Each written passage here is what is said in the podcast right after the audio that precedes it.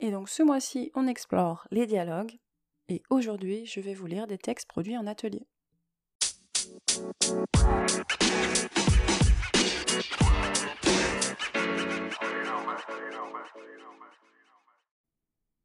Bonjour et bienvenue dans le podcast Passage des histoires, un podcast sur l'artisanat des mots.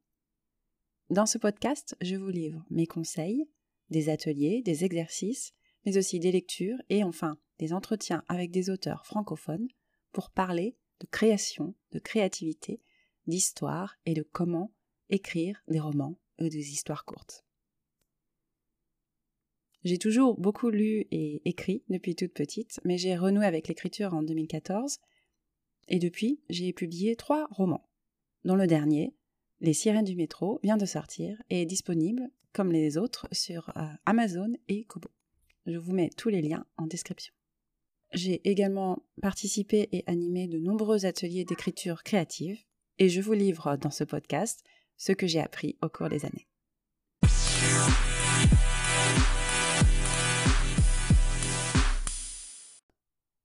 Durant l'atelier du mois de septembre qui était dédié au dialogue, j'ai donc moi-même produit des textes en suivant mes propres exercices et je vais vous les lire aujourd'hui et vous expliquer un peu quels ressorts j'ai utilisés et aussi euh, comment je m'y suis prise.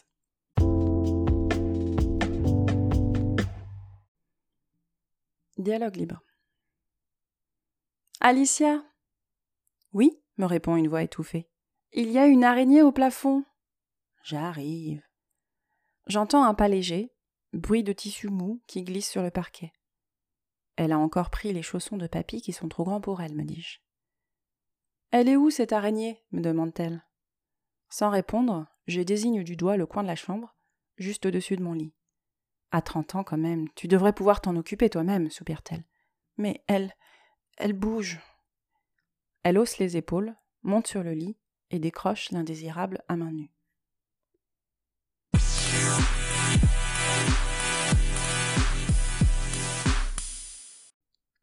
Donc là, le dialogue, il est euh, dans le texte. Hein. On a de l'action, des descriptions et du dialogue. Et on a deux personnages, donc assez facile à suivre. Ça commence par une interjection.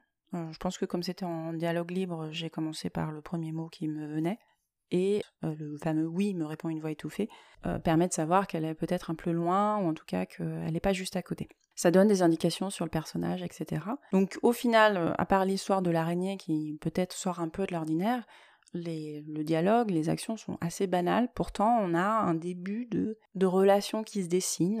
Une personne plutôt peureuse et une autre qui a l'air plutôt euh, et une autre qui a l'air plutôt sereine face à les situations. On a une indication sur l'âge d'un des personnages et de l'autre d'ailleurs qui euh, utilise les chaussons de papy. Donc il y a un grand-père dans l'histoire. Donc rien de très euh, voilà qui ne donne pas de mystère forcément, mais on a un début de relation entre ces deux personnages, et c'est souvent ce à quoi euh, sert le, dialogue.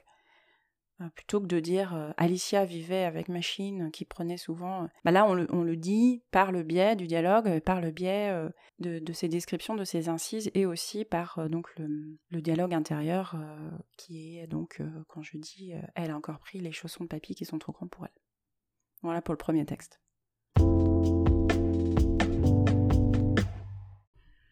Dialogue imposé. Bon, bah, j'y vais. Il a reposé son verre sur la table et se lève. J'essuie mes mains sur mon jean pour gagner du temps. Il est où le carton? Sans répondre, je désigne le bureau. Oh, dis donc, c'est plus lourd que je ne le pensais. Je l'entends s'affairer dans mon dos, farfouiller dans la boîte. Tu. Tu me rends le t-shirt que je t'ai offert? Tu voulais faire table rase du passé? Un temps. Sa main se pose sur mon bras. Je voulais pas te blesser, mais tu n'as pas de sentiment pour moi, j'ai bien compris. Je reprends mon verre sur la table et je le vide d'une traite. À mon tour de me dresser. Tu as besoin d'aide pour le porter à la voiture? Non, ça ira, j'ai soulevé assez de fonte à l'académie. Il fait mine d'utiliser le carton comme une altère. Cela m'arrache un sourire. Je secoue la tête et je me dirige vers la sortie. Je te reverrai quand? Je ne sais pas. La lumière automatique du couloir dans son dos découpe sa silhouette, m'éblouit. Et si j'ai besoin de te joindre Pourquoi faire? Pour rien, je réponds. Je referme la porte, baisse la tête sur mon ventre. Pour rien.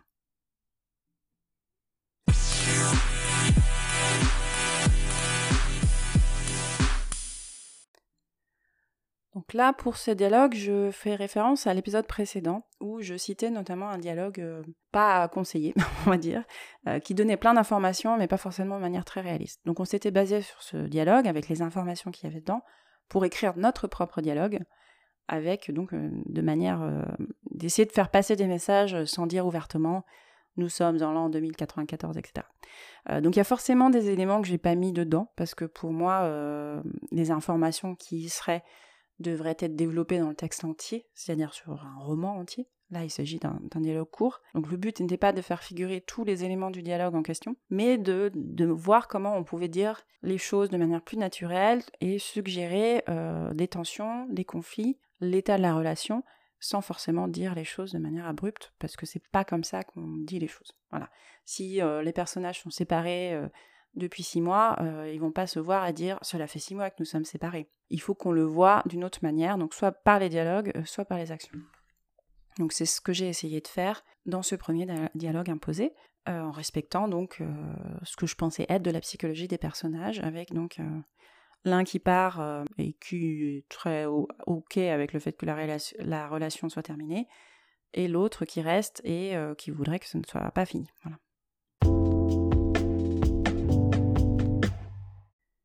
Dialogue imposé dans le récit. Bon ben, j'y vais. Il a reposé son verre sur la table et se lève. J'y essuie mes mains sur mon jean pour gagner du temps. Il est où le carton? Sans répondre, je désigne le bureau. Oh, dis donc, c'est plus lourd que je ne le pensais. Je l'entends s'affairer dans mon dos, faire fouiller dans la boîte. Tu. tu me rends le t-shirt que je t'ai offert? Je hausse les épaules. Silence. Sa main se pose sur mon bras. Je veux pas te blesser, tu sais. Je reprends mon verre sur la table et je le vide d'une traite. À mon tour de me lever. Heureusement que j'ai soulevé assez de fonte à l'académie. Il fait mine d'utiliser le carton comme une altère. Cela m'arrache un sourire. Je secoue la tête et je me dirige vers la porte. Je sais pas quand je te reverrai, mais si t'as besoin de quoi que ce soit, contacte mon supérieur, il me fera passer le message. La lumière automatique du couloir dans son dos découpe sa silhouette massive, m'éblouit. Je referme la porte les yeux baissés sur mon ventre, je sens les larmes monter.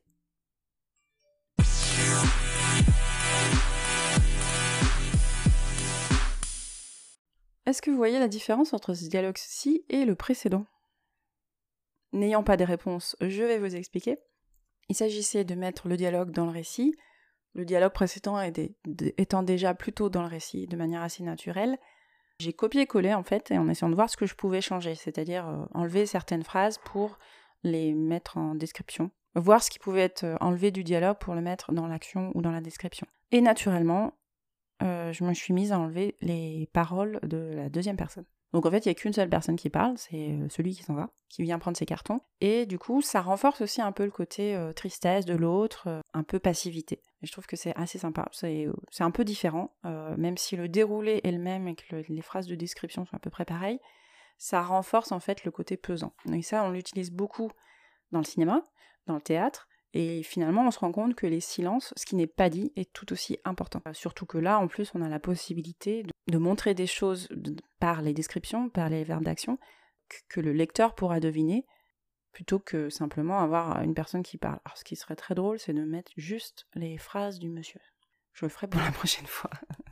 voilà. Donc ça, c'est une idée que vous pouvez faire. Essayez de voir, en rajoutant plus d'actions, de, descriptions, euh, qu'est-ce qui pourrait sauter comme phrase, ou l'inverse. Mais ça, on le verra dans la prochaine partie.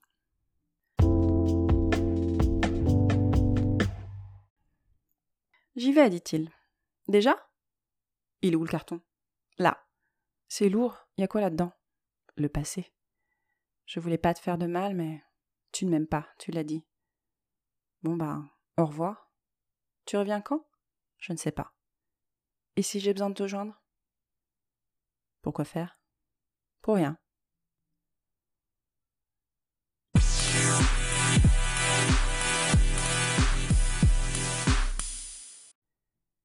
Donc là, on est en mode ping-pong. Hein. Il n'y a plus du tout de description, il y a à peine une incise au début. Alors peut-être que pour vous à entendre c'est un peu compliqué parce que j'ai pas forcément essayé de faire des voix différentes, mais c'est vraiment euh, du tac au tac. Euh, ça donne une autre chose, on pourrait se croire dans un dialogue de film ou dans une euh, scène de théâtre. Bien sûr, il n'y a aucune indication d'action, donc vous les avez eus auparavant, mais ça pourrait être joué, entre guillemets, de manière différente. Mais on a l'essentiel. Voilà, on sait qu'il y a un carton à prendre, on sait que quelqu'un part, on sait que peut-être qu'il y aurait besoin de le joindre, mais que ce n'est pas dit. En tout cas, c'est pas dit pourquoi. Et il y a une relation d'amour qui n'est pas bien finie. Donc les infos sont là, c'est un autre style, il y a d'autres enfin, il y a autant d'informations qui sont données.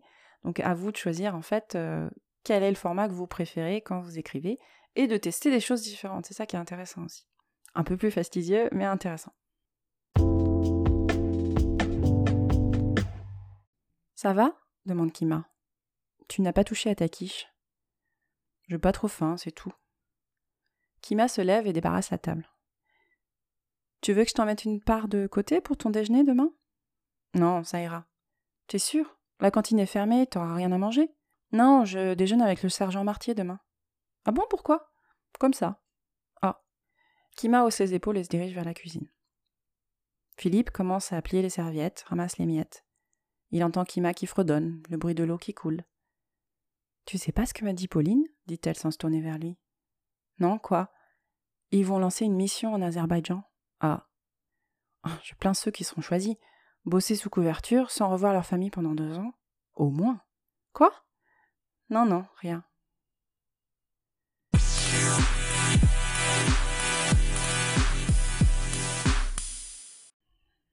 Donc là, il s'agissait de travailler justement sur tout le non-dit. Du coup, on avait le choix de continuer sur le même dialogue ou de placer nos deux personnages dans une autre situation. Et donc moi, j'ai choisi de les mettre dans une situation antérieure, c'est-à-dire avant qu'il sache qu'il allait partir et donc la quitter. Et donc effectivement, euh, on se doute que lui va partir, mais qu'elle ne le sait pas encore. Et que lui le sait et choisit de ne pas le lui dire. Mais voilà, on a euh, avec le dialogue une forme de tension qui se, qui se creuse. Et c'est souvent très intéressant de voir tout ce qui n'est pas dit parce que c'est comme ça qu'on construit la psychologie des personnages, et c'est aussi comme ça que on, peut hooker, comment dire, tenir le, lecteur en haleine, parce que lui se prend de passion, de d'empathie pour la personne qui sait ou qui ne sait pas d'ailleurs, ça dépend. Tout dépend sur quoi vous voulez mettre l'accent.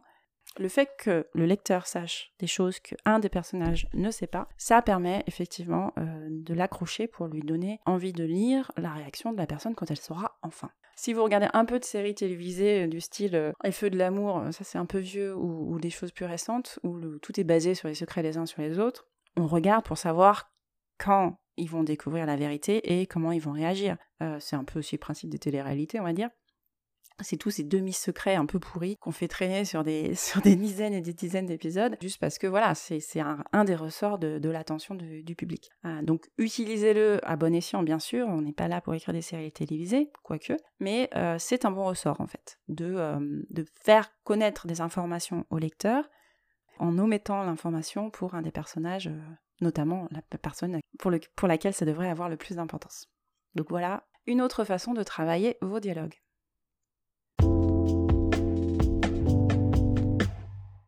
Alors, est-ce que ces dialogues vous ont plu? Comment euh, vous écrivez vos dialogues? N'hésitez pas à me contacter pour m'en faire part. Et puis si cet atelier sur les dialogues vous intéresse, je le fais également en ligne et je peux vous donner toutes les informations donc, qui seront données dans l'outro. À très bientôt. Et c'est déjà tout pour aujourd'hui. Si vous avez des questions concernant mes romans, ou des questions concernant ce podcast, ou simplement la créativité, comment arriver à achever votre premier roman, n'hésitez pas à me contacter.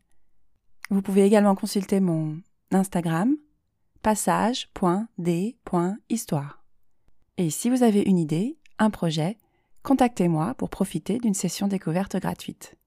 Toutes les informations et les liens sont dans la description. Merci de votre écoute et je vous dis à bientôt pour le prochain épisode.